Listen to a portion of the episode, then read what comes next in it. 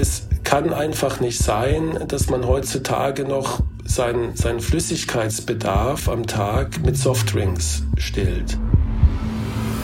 Alles, was du gerade geschildert hast, führt in der Konsequenz dazu, dass in der Leistungsbilanz eigentlich das, was wir an Bewegung produzieren, nicht mehr zu dem passt, was wir in uns reinstecken.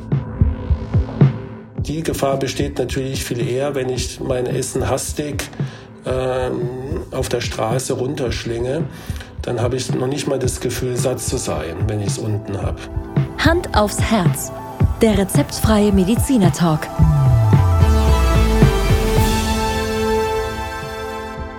Hallo und herzlich willkommen bei Hand aufs Herz. Geschichten rund ums Herz mit professioneller Begleitung von Dr. Markus Knapp.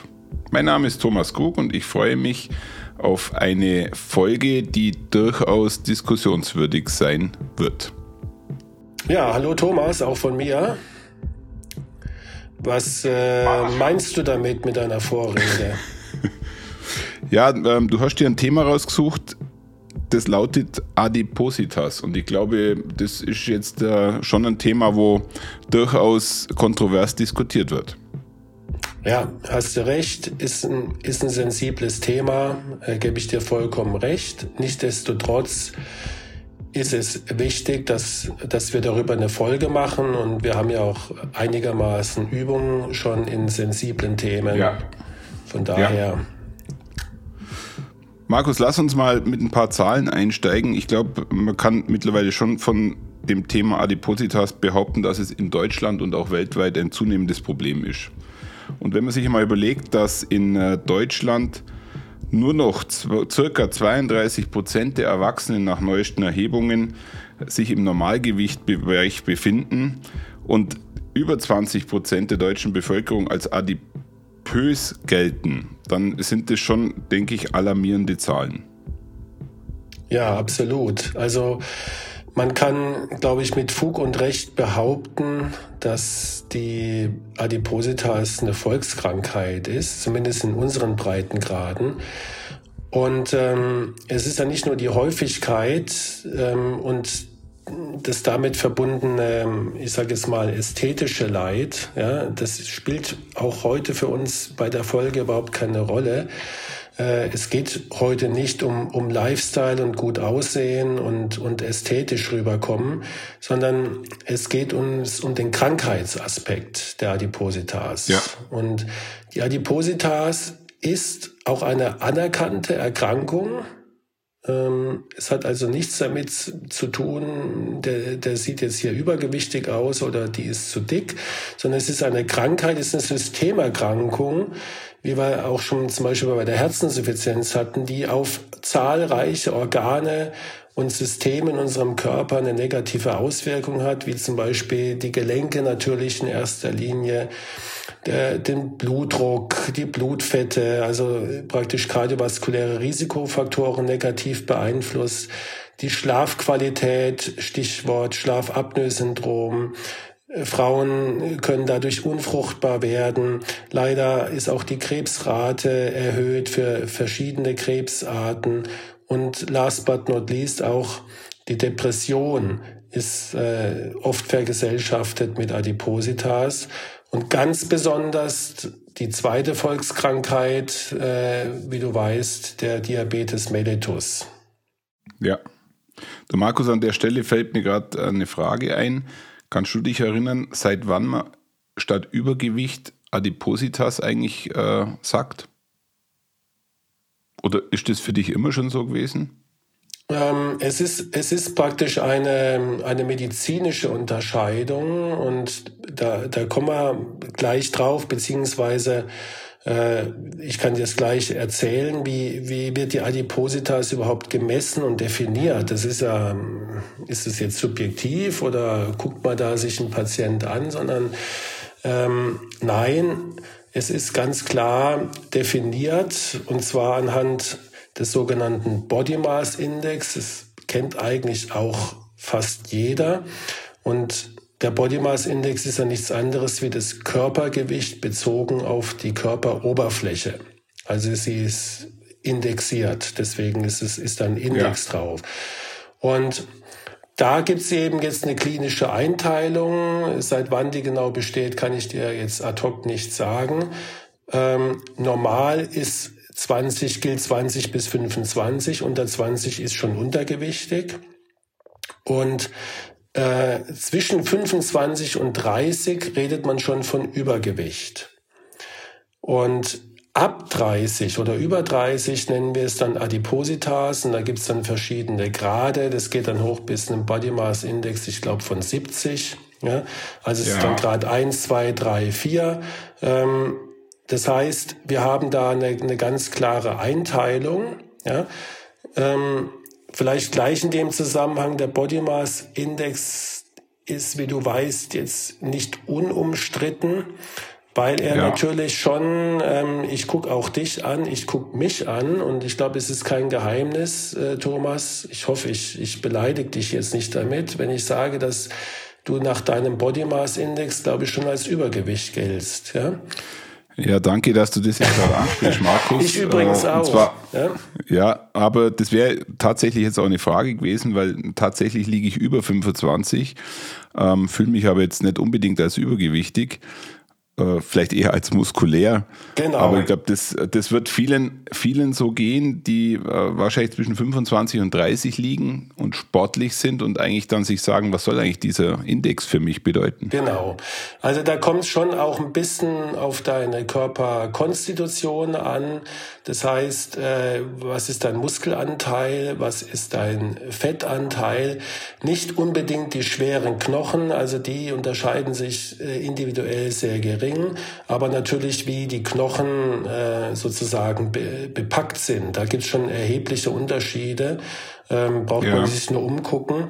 Deswegen, äh, um das nicht zu komplizieren und bei jedem jetzt noch äh, eine, eine Impedanzanalyse zu machen und den Wasser-, Fett- und Gewebeanteil zu bestimmen, macht man einfach noch den Bauchumfang beziehungsweise die Hip-Waist-Ratio, also der praktisch das Verhältnis zwischen, zwischen Hüfte und Taille, um ja.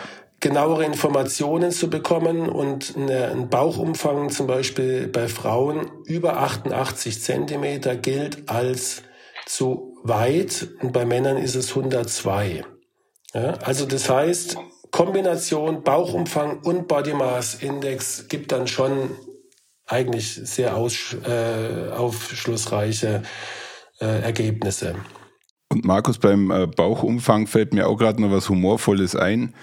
Äh, seit kurzem werde ich, wenn ich im Instagram umeinander daddel, immer wieder auf Content hingewiesen, wie man Bauchfett und zwar langfristiges Bauchfett wegtrainieren kann. Also da kommen immer wieder schöne Filmchen mit Trainingsempfehlungen. und ich stelle mir immer die Frage, wie kommt Instagram drauf, mir, mir das zu empfehlen, finde ich faszinierend. Aha, also ich, ich, will kein Öl ins Feuer gießen, das habe ich bei Instagram noch nicht empfohlen bekommen, ja. Wahrscheinlich guckst du oft äh, danach, wie kann ich mein Bauchfett senken, ja. Aber das ist zum Beispiel auch, ähm, vielleicht wäre man da später sowieso drauf gekommen, aber du, du kannst nicht durch durch Training eines gewissen Körperteils dort das Bauchfett verschwinden lassen. So reagiert der Körper ja nicht. Der Körper holt sich das Fett da, wo es gespeichert ist und wo es am leichtesten zur Verfügung ist. Natürlich ist es bei Männern oft der Bauch. Ja? Ja, aber du ja. verlierst auch Fett an anderen Körperteilen, wenn du jetzt eine Diät machst äh, und nicht primär am Bauch oder am Oberarm, wenn du Oberarmtraining machst. Das heißt, du machst mir jetzt diese Wunschvorstellung kaputt, dass ich mit intensivem Bauchmuskeltraining in allen möglichen Varianten diesen Fettanteil reduzieren kann und zwar explizit kannst, nur am genau, Bauch. Genau, explizit ist falsch. Du kannst natürlich dann Fett reduzieren, aber explizit am ja. Bauch also sozusagen, äh, du, du bekommst dann an der Stelle ein Sixpack, um es zu übertreiben, ja. hast aber Fettpolster ja. an deinen Schultern. Das ist natürlich Quatsch. Gell? Sowas gibt es nicht.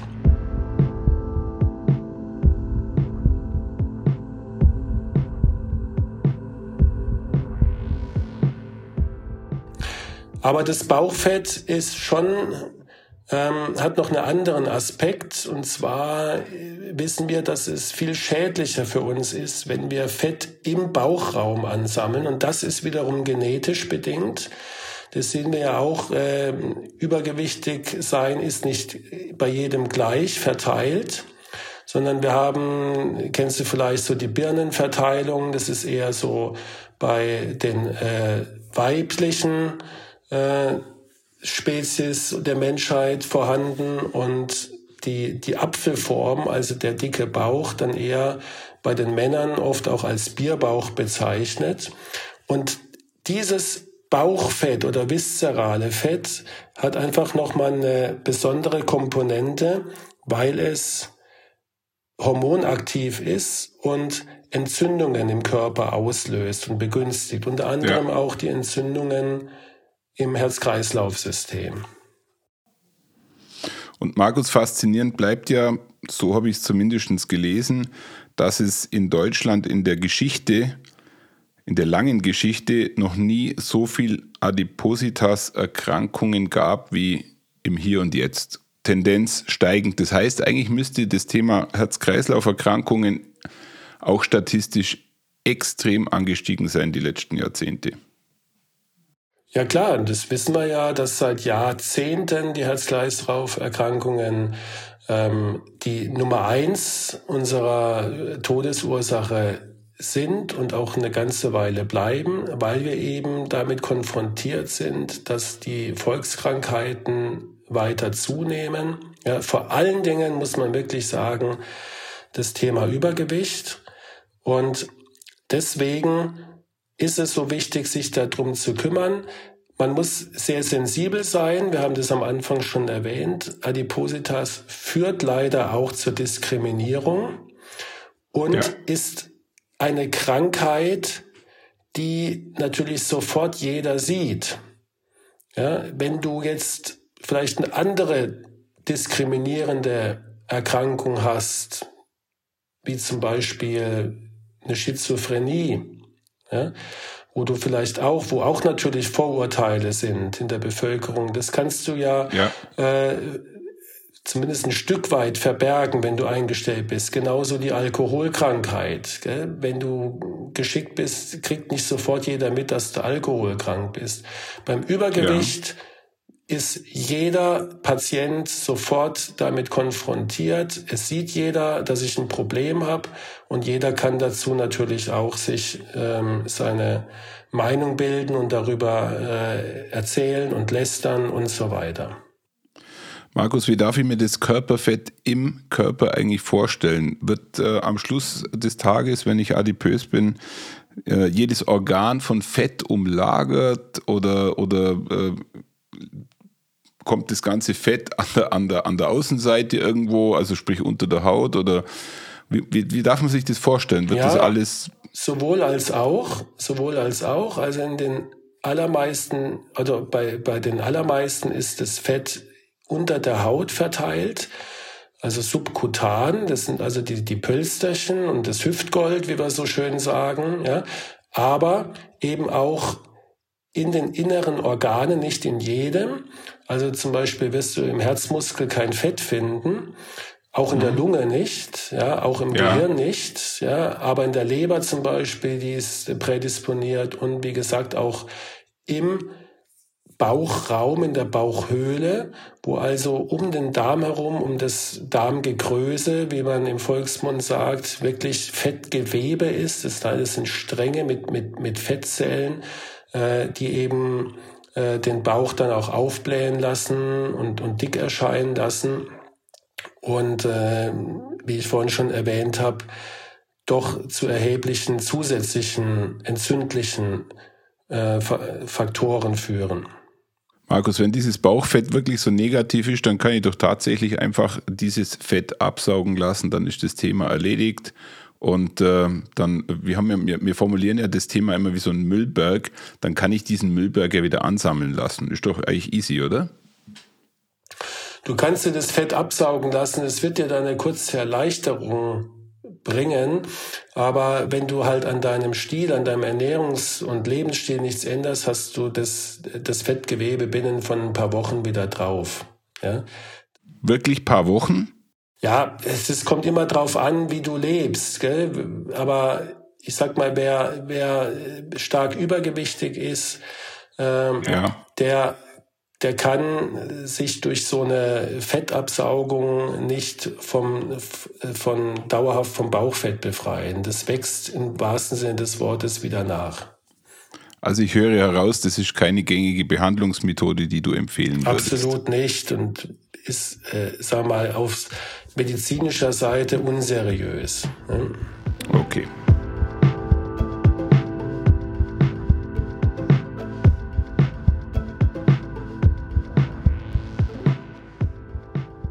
Markus, jetzt haben wir viel über das Thema Adipositas gesprochen. Lass uns einfach einmal über die Ursachen sprechen. Ja, wir, wir kommen auf die Welt und sind ja nicht übergewichtig. Und ich glaube, ähm, es ist für die meisten Menschen in der Kindheit fast unmöglich, übergewichtig zu werden.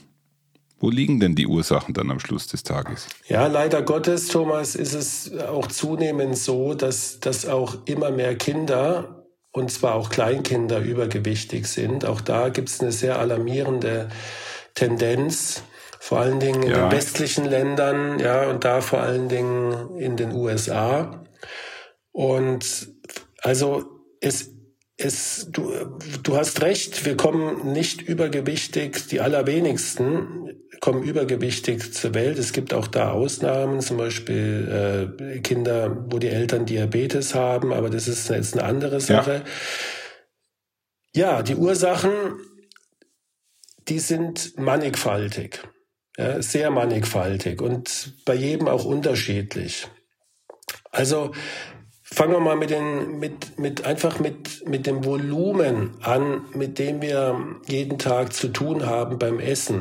Und wenn man mal die Portionengröße vergleicht von der heutigen Zeit, wie sie vor 100 Jahren war, dann, dann wirst du feststellen, dass, dass da Ausmaße erreicht sind, die man sich vor 100 Jahren überhaupt nicht vorstellen konnte. Ja. ja. Äh, auch und besonders bei sehr leicht zugänglichen Essen, wie zum Beispiel Fastfood-Ketten.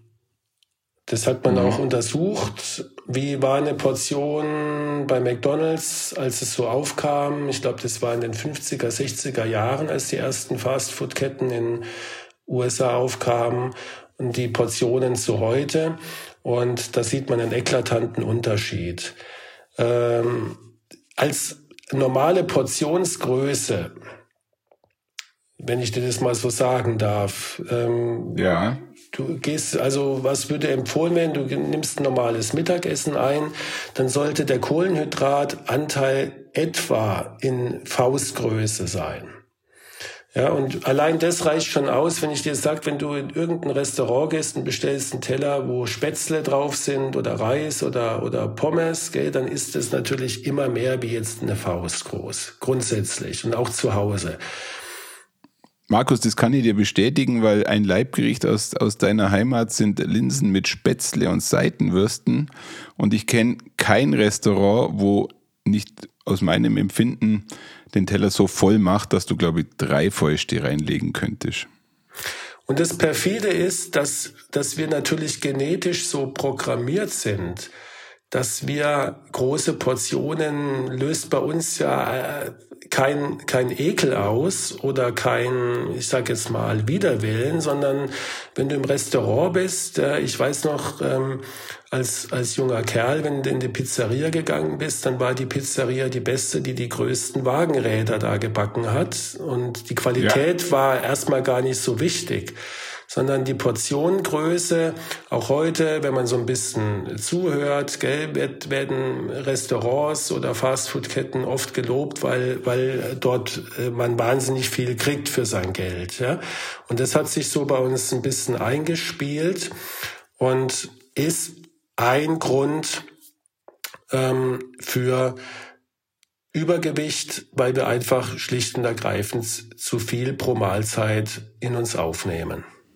Und Markus, ich glaube, es ist auch noch ein bisschen ein Thema der Erziehung. Also ich zumindest bin so erzogen worden, dass der Teller leer gegessen wird. Das sowieso. Essen stehen lassen ist jetzt nicht unbedingt etwas, was ähm, legitim ist. So ist es.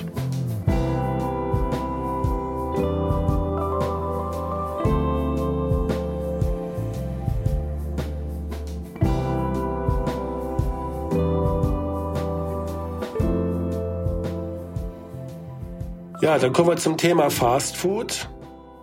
Ja. ja. Fast Food und damit auch natürlich die Essgewohnheit. Also leider Gottes ähm, ist es so, dass die Anzahl der Mahlzeiten, die wir zu Hause einnehmen, rapide abgenommen hat in den letzten Jahrzehnten. Es sind jetzt gerade mal, hat man untersucht, 30 Prozent der Mahlzeiten essen wir noch zu Hause, den Rest auswärts.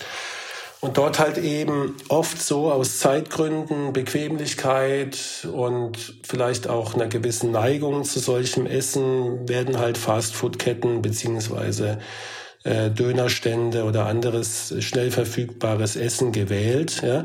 Auch hier gilt, sind die Portionen, wie ich schon gesagt habe, oft zu groß. Ja. Es wird auch ja. verlockt, indem man halt die Maxi-Version wählt. Ja.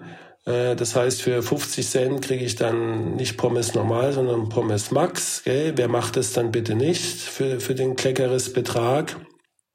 Mhm. Und ähm, dazu kommt noch, dass die Zusammensetzung, wie du weißt, im Fastfood-Essen natürlich nicht nur vom, vom Inhalt eine Katastrophe ist, also vom, vom Nährwert, sondern halt auch von der Zusammensetzung, damit auch von, vom Kaloriengehalt. Es wird sehr viel Fett, ja. Zucker und Salz verwendet. Warum? Weil das alles Geschmacksträger sind, die uns natürlich nach dem Zeug irgendwann auch süchtig machen.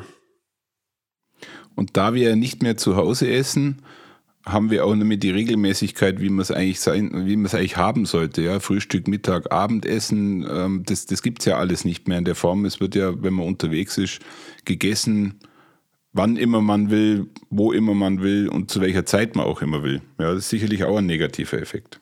Wenn du in so moderne Superstädte gehst, wie London, New York oder so, dann sind ja, ist mir zumindest damals aufgefallen, dass es da gar nicht mehr so viel Geschäfte gibt in diesen Einkaufsstraßen, sondern jeder dritte, vierte Laden ist dann so, so, ein, so eine, entweder eine Fastfood-Kette oder, oder ein, ein, Geschäft, wo ich reingehe und aus dem Automat was zu essen ziehe. Ja, und das ist ja, alles ja. von der gleichen Qualität. Und dazu kommt ja auch noch, wenn wir so essen und eben nicht zu Hause und uns auch eine Zeit und Wertigkeit nehmen, dass wir dann natürlich auch sehr schnell essen. Und du weißt, dass das Sättigungsgefühl, egal wie viel du zu dir nimmst, äh, das hängt mit der Magendehnung zusammen, Rezeptoren im, im Magenbereich, die geben uns das Sättigungsgefühl. Und es ist ähm, erst ungefähr nach 15 bis 20 Minuten bekommst du dann so ein Sättigungsgefühl, was du also bis dahin schnell in dich reinschlingst, macht ja. dir das Hungergefühl nicht weg. Und das habe ich, die Gefahr besteht natürlich viel eher, wenn ich mein Essen hastig ähm, auf der Straße runterschlinge, dann habe ich noch nicht mal das Gefühl, satt zu sein, wenn ich es unten habe. Und Markus, ich kann dir aus eigener Erfahrung berichten, du weißt vielleicht, dass seit Aschermittwoch in Bayern häufig gefastet wird, zumindest in den etwas äh, gläubigeren Ecken.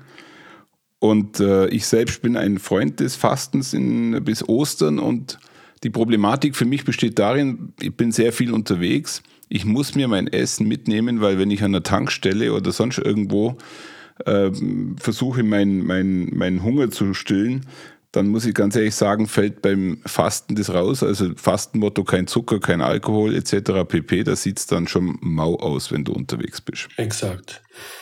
Ja, Stichwort Zucker, Thomas, ja, das ist halt, sagen wir mal, unser Hauptproblem mit dem Zucker weil der Zucker ist einfach überall verfügbar. Er ist relativ billig oder, oder spottbillig, muss man sagen.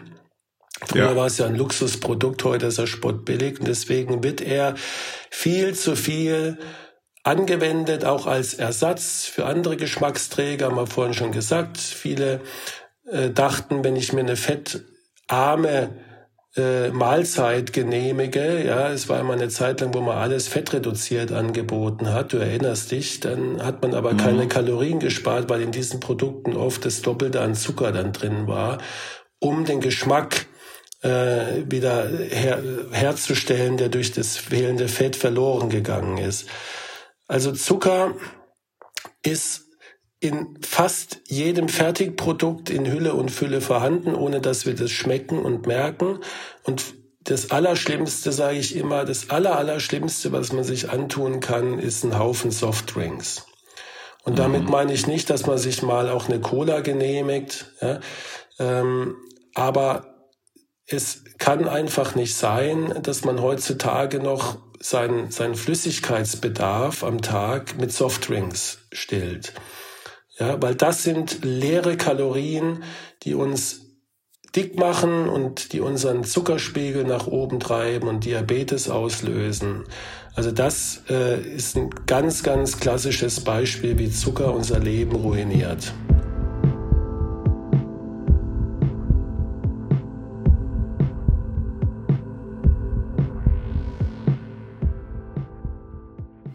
Markus, es gibt noch weitere Ursachen für Adipositas und ähm, eine davon ist mir vor kurzem ausgefallen. Es läuft gerade aktuell auch wieder Biggest Loser. Der ein oder andere kennt es vielleicht.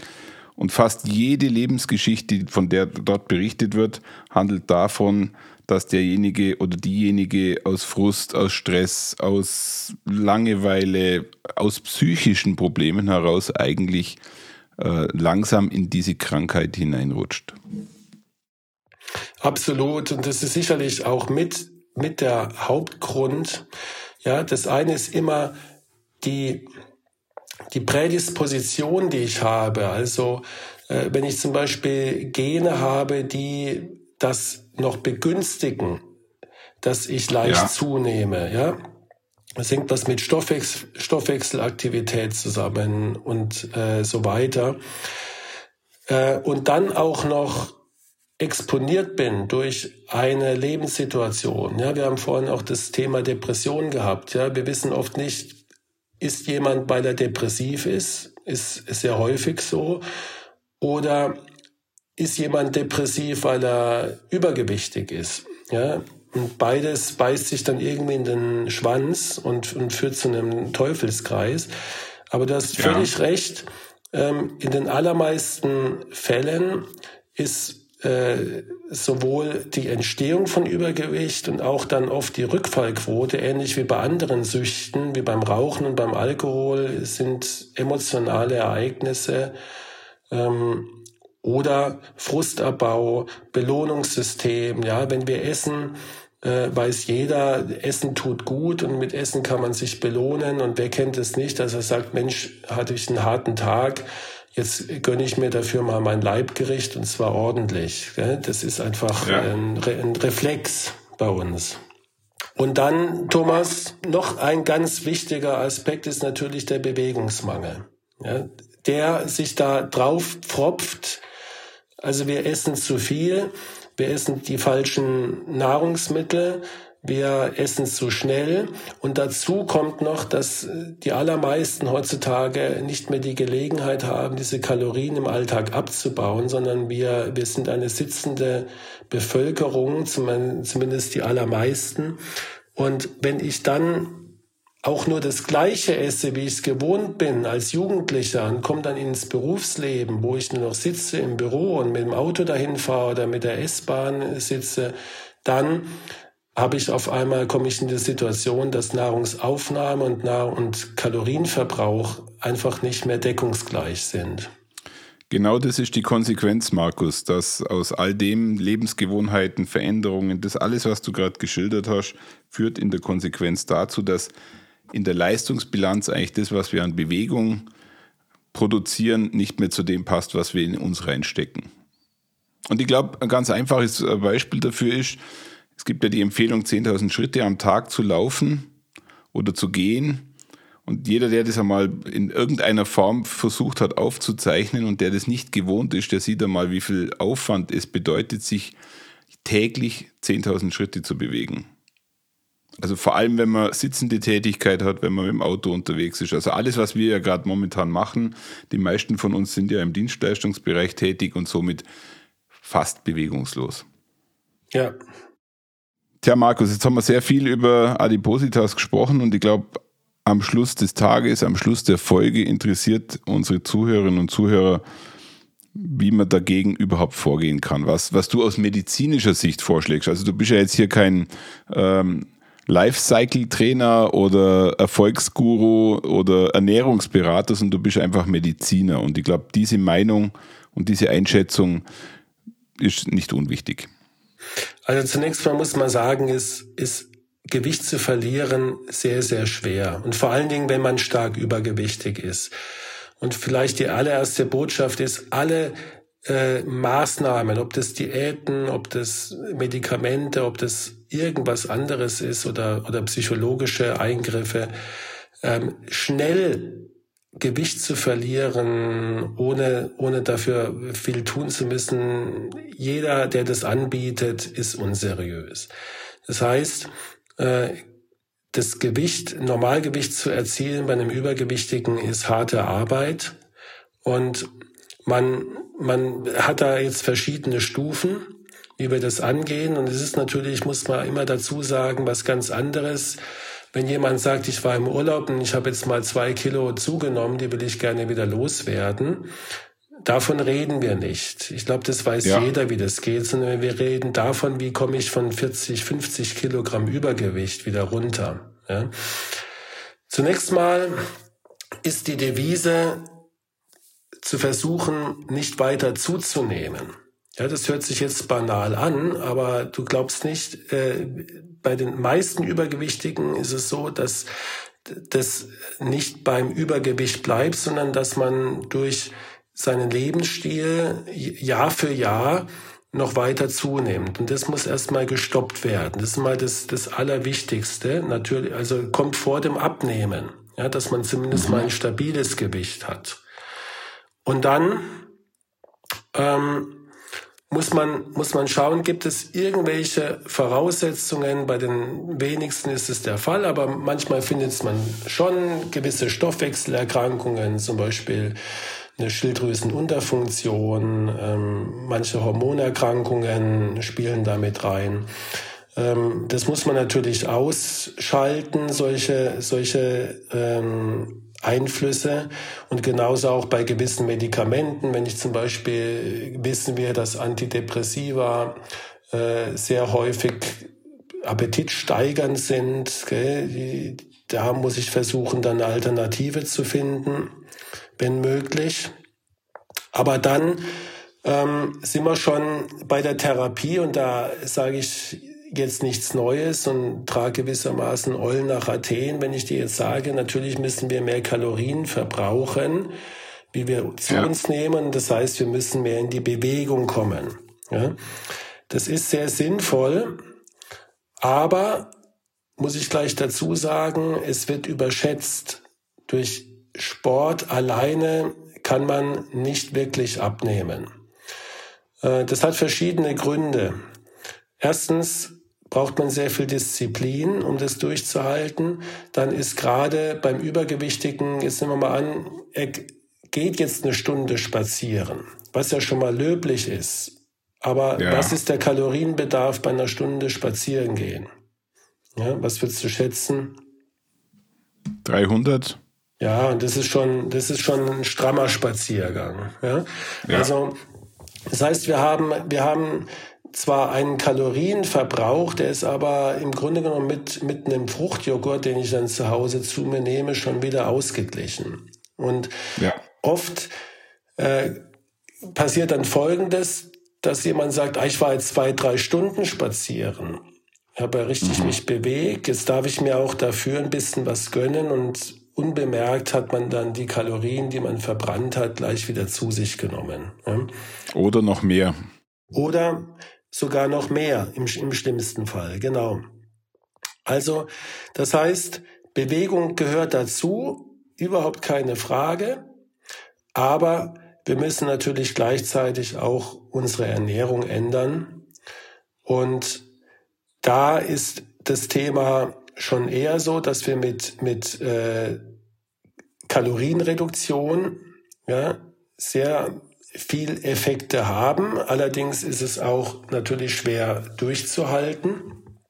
Aber wir wissen aus Studien, dass eine Kalorienreduktion um 30 Prozent ähm, nicht nur die äh, Kilos purzeln lässt, sondern natürlich auch auf Lebenserwartung und Krankheiten schon einen erheblichen Effekt haben.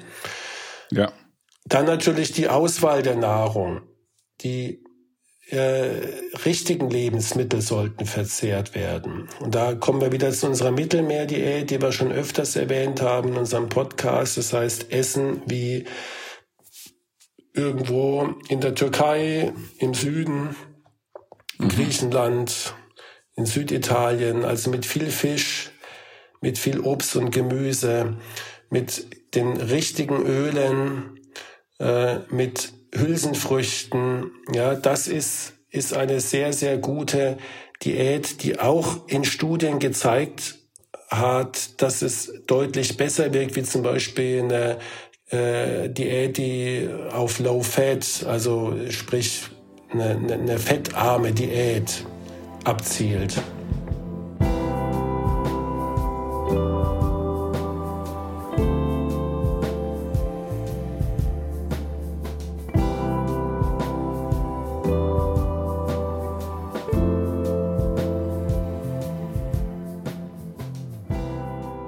Markus, darf ich dir eine humorvolle Frage stellen an diesem Punkt?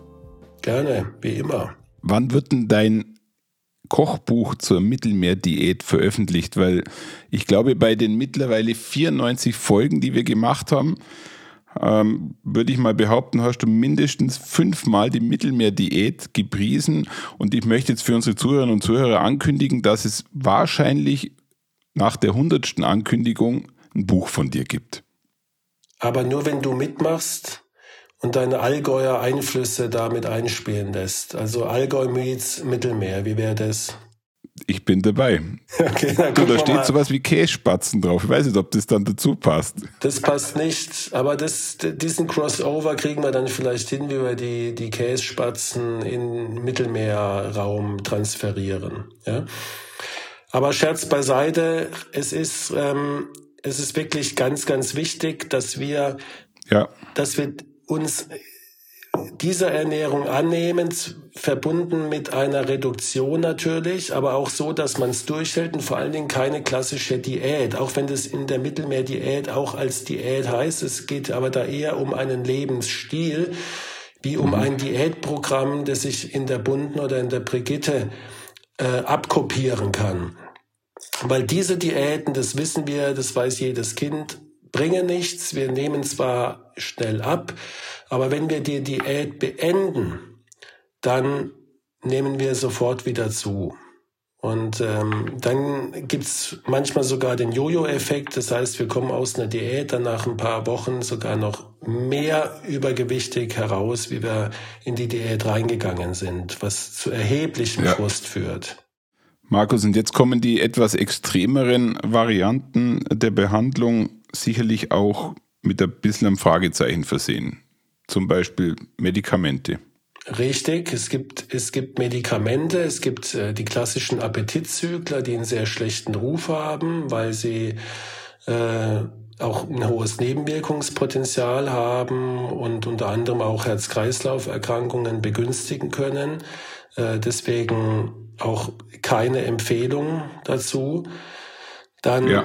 haben wir gewisse Antidiabetika, die tatsächlich zu einer äh, moderaten Gewichtsabnahme führen können. Aktuell äh, gibt es auch einen Hype um eine um eine Spritze, eine Spritzenbehandlung, die in Studien sehr gut abschneidet, ja, von manchen auch schon mhm. als ja, Game Changer äh, propagiert wird in der Behandlung. Ich bin mal gespannt, wie das weitergeht. Äh, Im Moment ist es zwar zugelassen, aber ähm, als Lifestyle-Medikament im Moment nur erhältlich. Das heißt, man muss es selber bezahlen. Es ist sehr teuer.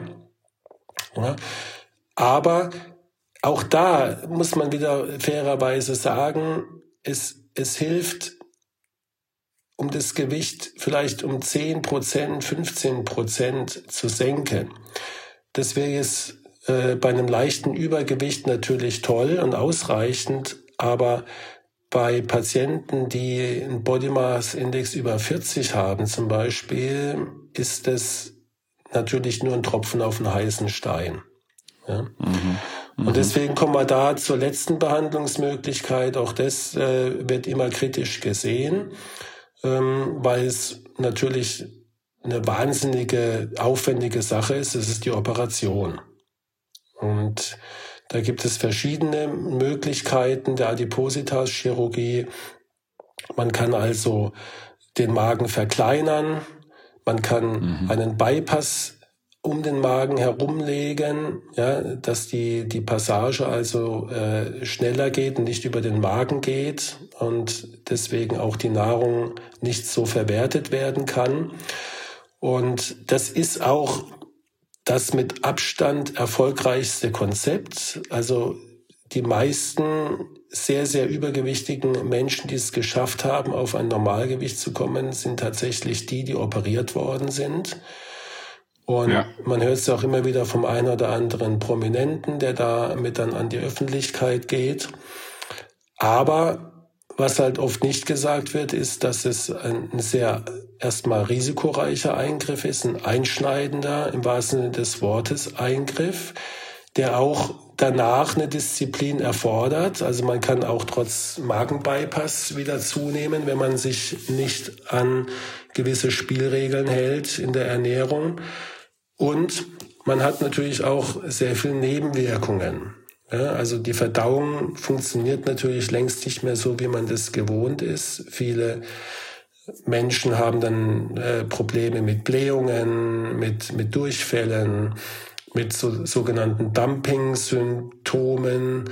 Das heißt, dass, dass so eine Art Kreislaufreaktion äh, eintritt, wenn, wenn sich der, der Speisen, der Speisebrei sehr äh, schnell in den Darm äh, bewegt. Also das ist, ist sicherlich eine sehr, sehr effektive Therapie, ähm, ist aber nicht für jeden geeignet und in Deutschland auch nur dann zugelassen, wenn vorher intensive Gespräche und auch intensive andere Maßnahmen nicht zum Erfolg geführt haben. Und last but not least, da haben wir vorher schon drüber gesprochen, Fettabsaugung im Bauchbereich, nice to have, macht aber heute viel Sinn. Nein, das, das macht dir der Schönheitschirurg für einen Haufen Geld, aber es wird dein Übergewichtproblem nicht lösen. Markus, ich glaube, wir sind am Ende angelangt und für mich hat sich wieder mal eine Erkenntnis gesetzt. Eigentlich ist der Mensch ein, ein sehr einfaches System ein, eine Input-Output-Betrachtung und äh, nach der ja, knappen halben Stunde muss ich feststellen und krieg's auch wieder bestätigt, dieses System ist nicht so einfach auszutricksen, weil es so einfach ist. Also alles, was man versucht hat in der Vergangenheit über Medikamente, über die Operationen, alles, was du gerade so geschildert hast, am Schluss ist es ein Input-Output-System. Wenn ich mehr reingebe, wie ich rausnehme, dann wird es einfach immer mehr. Und Ganz umgekehrt genau. übrigens genauso. Auch dort äh, kann es dann krankhaft werden, ähm, aber in eine andere Richtung. Ja, das ist vollkommen richtig. Ja. Und man, man muss halt immer wieder, vor allen Dingen, wenn man die Neigung hat dazu, im Alltag sich hinterfragen, stimmt meine tägliche Energieaufnahme und Abgabebilanz noch oder bin ich hier gerade dabei, das eine oder andere zu übertreiben? Und was hilft dabei? Die ganz banale tägliche Waage. Manche nehmen auch ja. den Gürtel, die Gürtelschnalle, aber wenn ich mal die Gürtelschnalle verändern muss, dann sind es in der Regel schon drei, vier Kilo.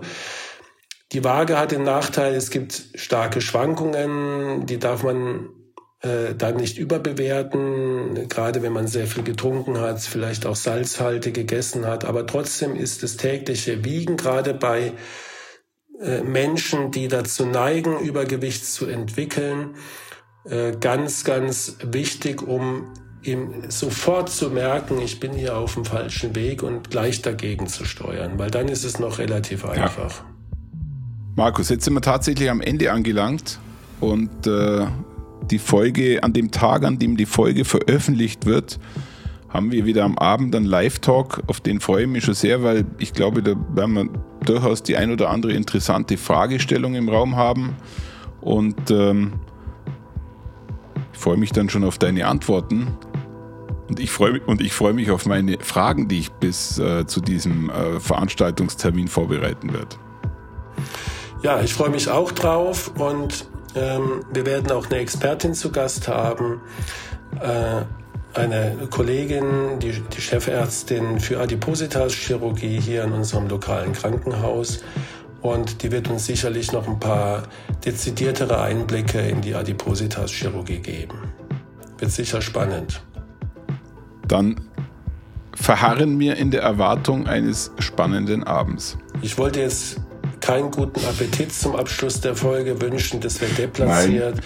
Aber dann wünsche ich dir einfach so einen schönen Abend was immer du auch jetzt noch zu dir nimmst, lieber Thomas. Käspatzen. Hör auf. ja, Tschüss. okay. Markus, dank dir. Ciao.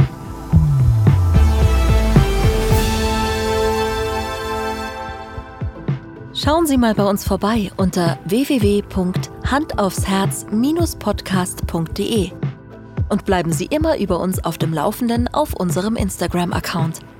Hand aufs Herz, Ihr rezeptfreier Mediziner-Talk rund ums Thema Herzgesundheit.